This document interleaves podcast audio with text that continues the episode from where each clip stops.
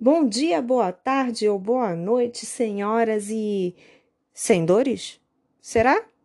Falaremos disso num outro momento. Estamos iniciando o episódio piloto do nosso podcast, do verbo a luta, autoria feminina. Projeto audacioso, por assim dizer, porém urgente, porque nenhuma mulher espera para morrer. Este será o nosso espaço de reflexão, quiçá de inflexão e catarse. Através da literatura, sim, a nossa voz, a voz da mulher na literatura. Essa voz que é tão imponente, tão contundente, tão significativa, tão expressiva, é que vai ser o fio condutor para nos afetar e também para nos efetivar, nos engajar nessa luta que é nossa.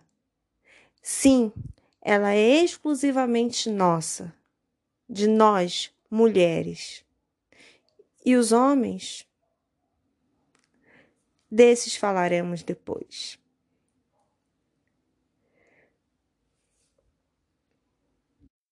E como já revelei, nós estamos muito bem acompanhadas. Hoje, quem nos acompanhará nessa jornada é a maravilhosa Marina Colassante, com a sua obra A Moça Tecelã. É um livro de literatura infantil mas tem tanto a dizer. Aliás, fica um ponto de provocação. Cadê a criança que, é, que lhe habita? Outrora perdida? Não é ela quem vai trazer as questões que são tão urgentes, emergentes e que precisam ser concebidas?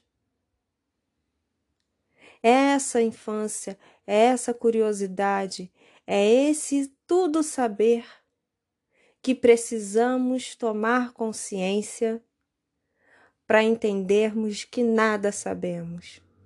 E é do lugar do nada que nós partiremos, porque é desse lugar que nós nos encontraremos. Ou não, perder-se também é um caminho. A Moça Tecelã é uma ode à emancipação feminina. E não à toa ela foi escolhida. Então vamos caminhar com essa moça. É claro que o final é um mistério. Cada um tece o seu fim. Mas vamos descobrir e trazer questões para nós a partir desta moça, que foi um tanto transgressora. Ela ocupou nessa história o seu lugar de vanguarda. Ela inaugurou a sua própria história. Abre aspas. Acordava ainda no escuro, como se ouvisse o sol chegando atrás das beiradas da noite. E logo sentava-se ao tear. Fecha aspas. Ao se sentar no tear, essa moça começava a tecer a sua história, a construir, a construir-se. E o construir-se pode ser uma forma de declarar abertamente o seu momento de libertação, de revolução.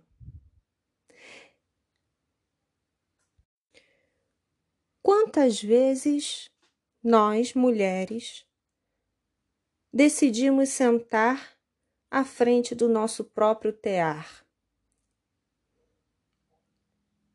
Quando e quantas vezes nos propomos efetivamente a construir a nossa própria história, a dizer não para esses aspectos civilizatórios que foram escritos por homens brancos.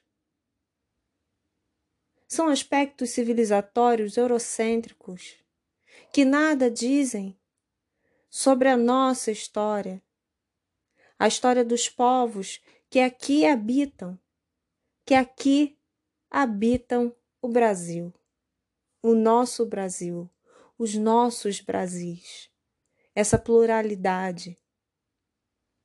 E é por isso que o nosso feminismo ele não é uma linha única, é, é um tear, porque é plural. Não podemos falar no feminismo, mas no, em feminismos temos pautas muito urgentes, lugares de fala que precisam ser resguardados.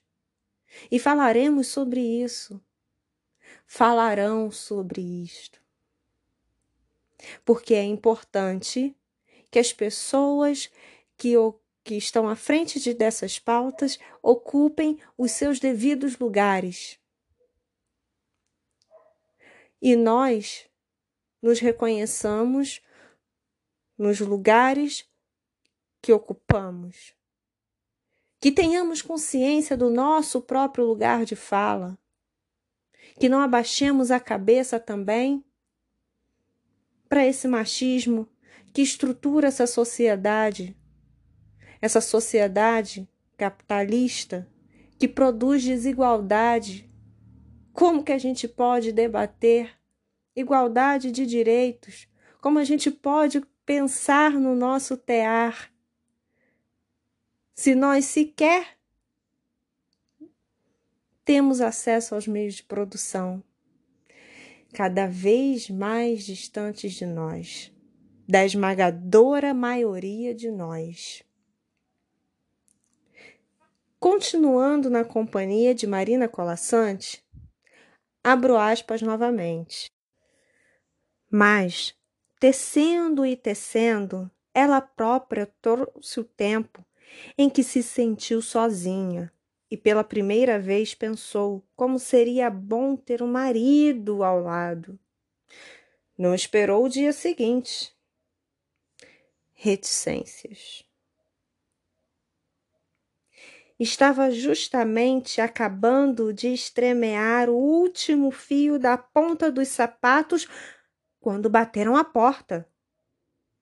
Nem precisou abrir. O moço meteu a mão na maçaneta, tirou o chapéu de pluma e foi entrando na sua vida. Fecha aspas. Quantas vezes sua subjetividade foi anulada porque alguém meteu a mão na maçaneta e foi adentrando a sua própria vida e lhe dizendo o que fazer e o que não fazer. Você nem pensa nas consequências disso. Você simplesmente deixa e flui. E quando e quando sentimos sentimos através desse subjetivo. É dialético esse coletivo com o subjetivo porque cada mulher sente de uma maneira. Mas esse adentrar de forma abrupta, de forma rústica, de forma cruel a subjetividade de uma mulher, não é o que buscamos, é o que aceitamos. Por isso nossos galhos não crescem apesar das nossas raízes e nossas, e nossas essências continuarem latentes e pedindo socorro, os nossos galhos não resistem. Precisamos nos retecer. Peço licença para o neologismo, mas sim, precisamos reinventar as nossas histórias, reinventar a nossa inserção nessa sociedade, reinventar a nossa própria voz, ativar a nossa voz. É dizer não. Peça licença. Eita, moço. Tire os sapatos. As regras daqui de casa sou eu quem faço. Mas não. Essa não é a realidade de muitas mulheres. A desconexão é enorme. Por isso, o feminismo é tão urgente. É importante para pensar políticas públicas para as mulheres, é, importar, é importante para garantir direitos políticos, é importante para pensarmos na equidade, mas ele é importante para nós, enquanto sujeitos, estarmos em sociedade. É importante para a nossa saúde, saúde do corpo, saúde mental. Eles não se dissociam. É uma falácia. Tudo está conectado. Não se deixe emergir. Não deixe o moço ou a moça adentrar sem lhe perguntar quais são as regras da sua casa. Esse moço começou a fazer exigências. Ele descobriu o poder da mulher, o poder do tear. Que quando aquela mulher tecia, algo acontecia. Ao descobrir, ele não a admirou e não a deixou livre para criar. Ele a colocou no lugar de servidão. Ela, com essa ideia de que ser feliz é preciso ceder, nem hesitou. Fez tudo acontecer, conforme a vontade dele.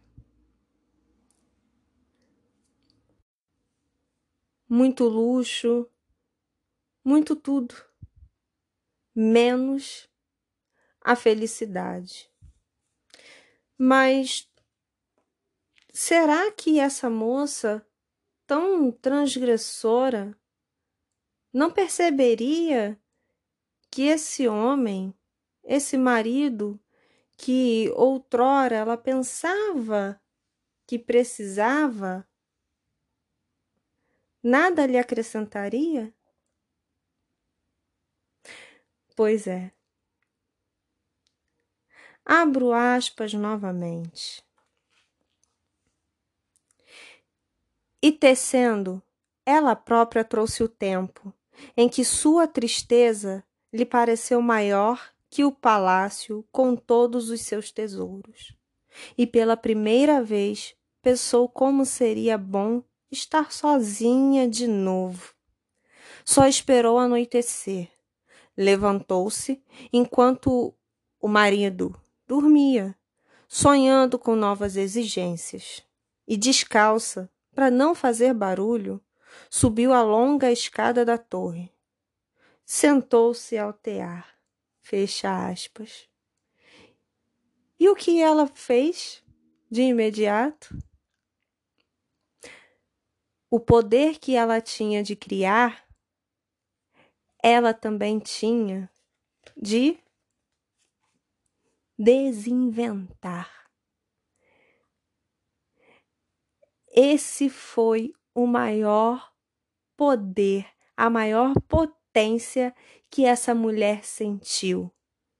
E ela sentiu isso a partir da felicidade? Não se iludam.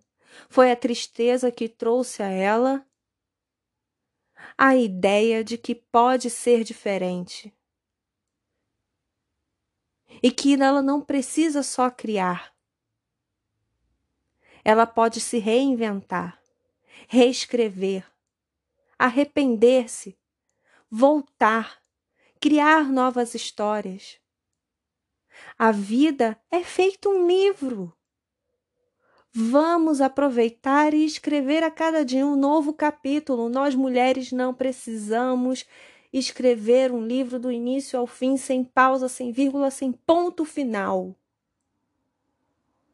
E é o ponto final que a moça descobriu quando sentou-se descalça à frente daquele tear para abre aspas.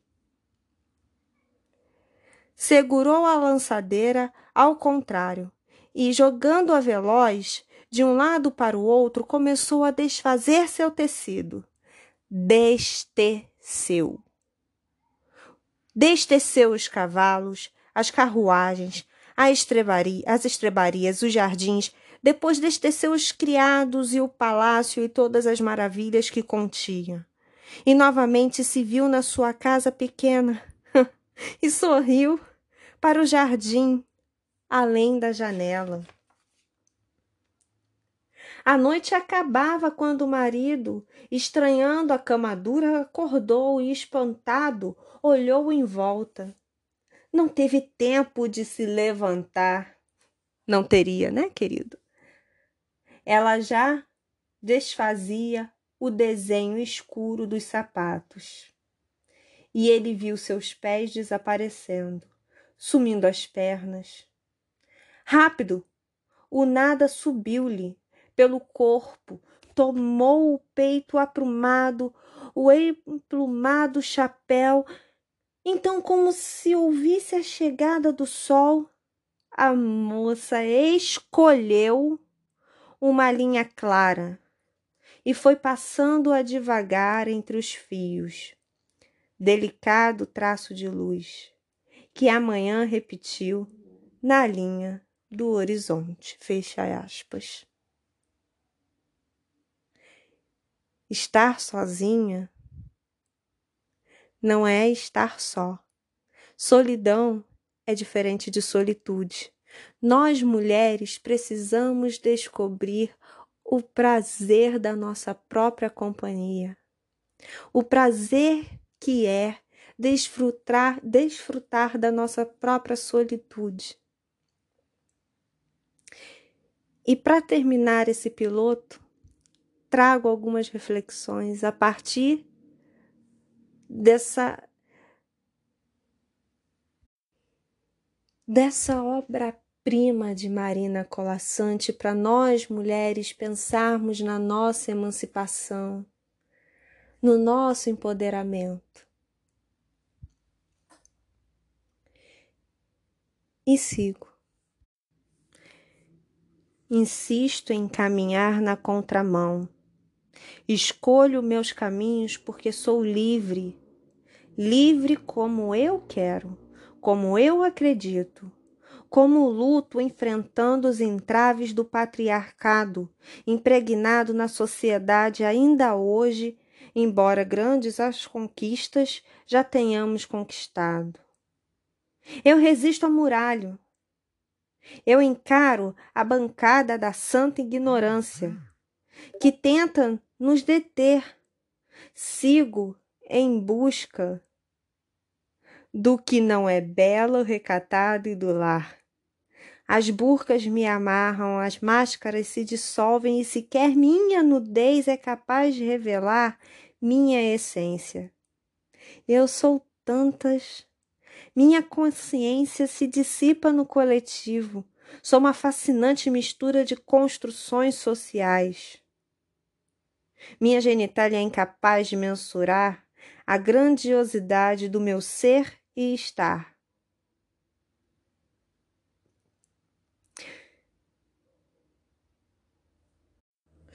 Sou humana, sou visceral e logo sou contraditória.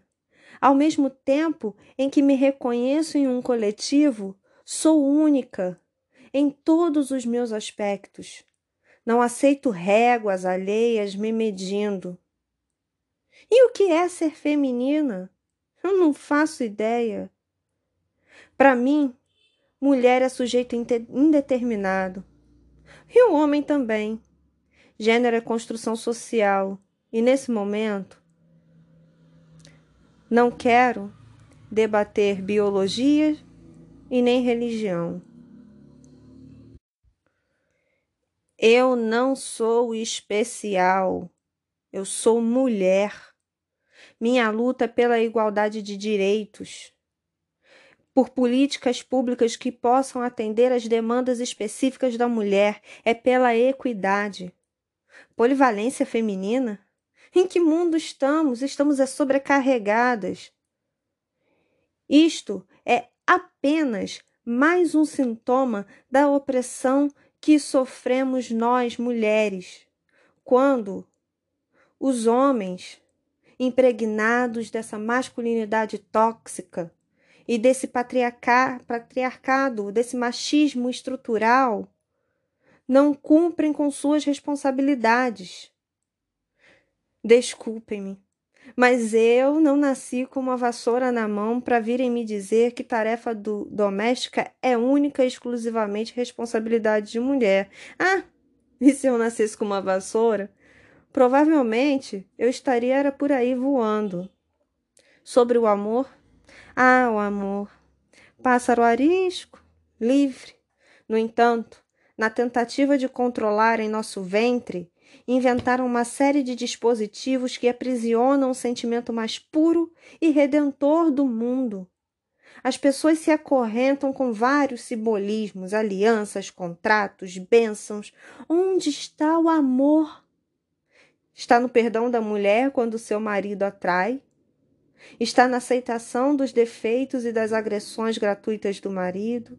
Está sempre assentado na passividade na compreensão e no pacifismo feminino. Disseram que isso é um dom natural. Não é. Enquanto está lá no País das Maravilhas, Alice está tranquila. Só que quando ela retorna, o cenário é caótico. Há lesões por todo o corpo culpabilização por todo tipo de agressão que sofre, sofreu ou sofrerá. Uma infinidade de pessoas ditando como deve ser sua conduta, suas vestimentas, seu vocabulário, para ser uma mulher de respeito. Parece que essa Alice carrega uma bigorna nas costas todos os dias, assim como nós fingindo que nada está acontecendo. É duro enfrentar a realidade e seguir otimista. Sonhar novas possibilidades, não sob o efeito do ópio que nos cega. A luta deve ser diária, uma resistência que deve se manifestar nas, nas ações mais minimalistas do cotidiano. Mulheres, somos livres para escolhermos nossos caminhos, para tecer nas nossas máquinas de tear. Temos potência para isso. Mas não podemos abrir mão de escolher. E isso implica ter consciência crítica do que é ser mulher, do, é, do que é tornar-se mulher é preciso conhecimento histórico.